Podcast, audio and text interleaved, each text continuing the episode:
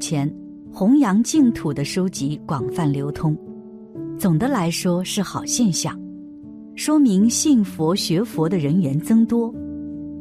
在这样的背景条件下，能够以各种方式传播正信正见的佛教，饶益众生，功德无量。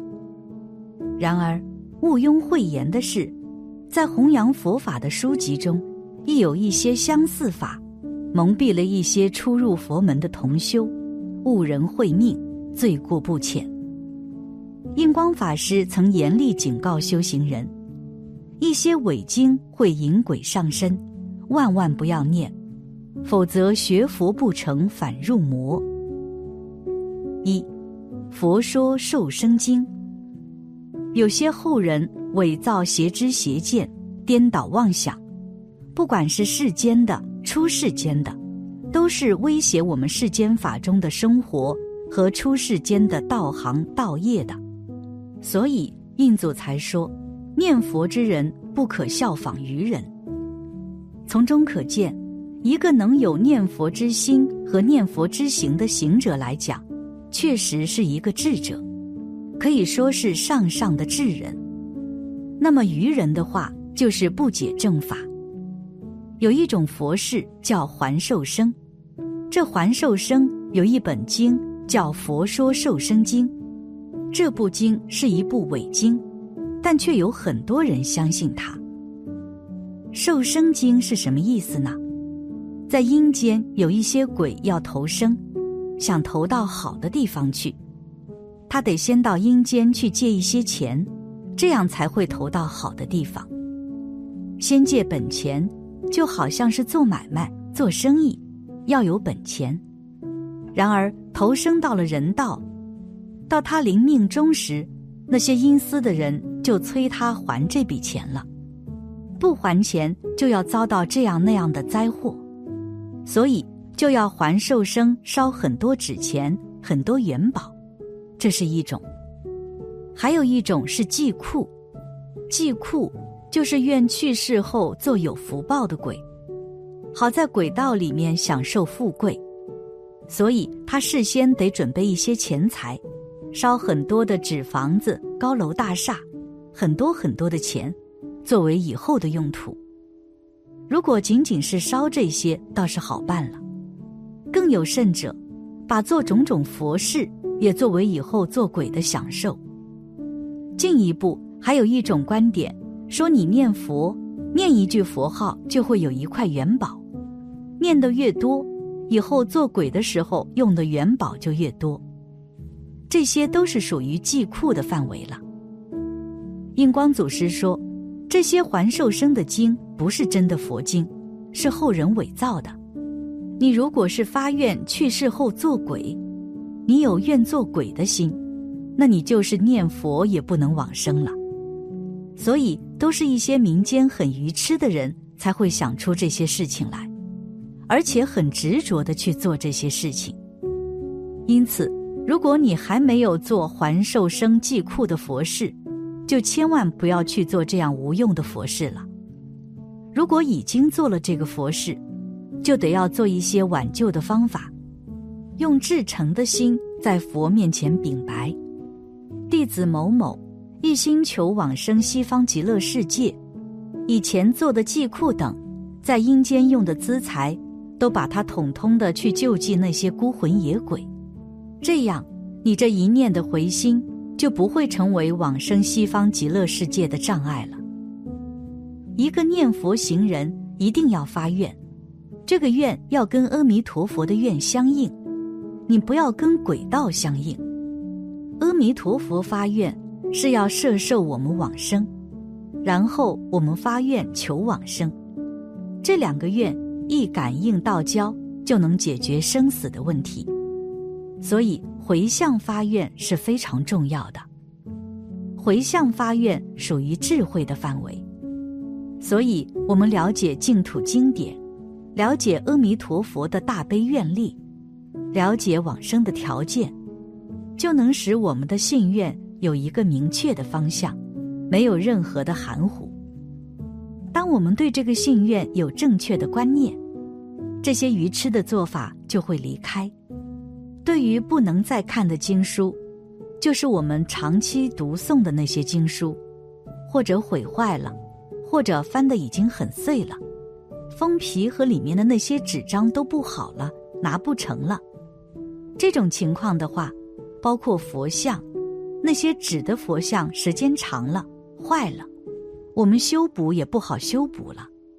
还有那种瓷的，如果打碎了的话。其中也包括不明真相的人印的一些不该流通的经书。所谓的经书，那都不是正儿八经的佛教东西。那些书、那些像怎么处理呢？原则上，念着大悲咒，念着心经，把它扔到大海里。但我们离得还远一些，那怎么办呢？可以焚化。焚化也是念着大悲咒，念着心经焚化了。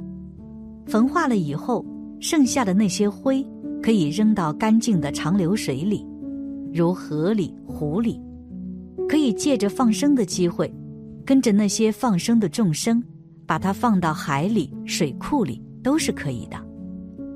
一般这样处理，不能送的、不能看的那些资料，我们不能叫它经书，必须处理，这是必须处理的。假如说帮着流通伪经的话，不是佛经，拿着当佛经去流通，来世不堕地狱也可能当盲人。有这样一句开示，这是非常严重的，后果非常严重。除非是佛学资料，它就是个佛学资料。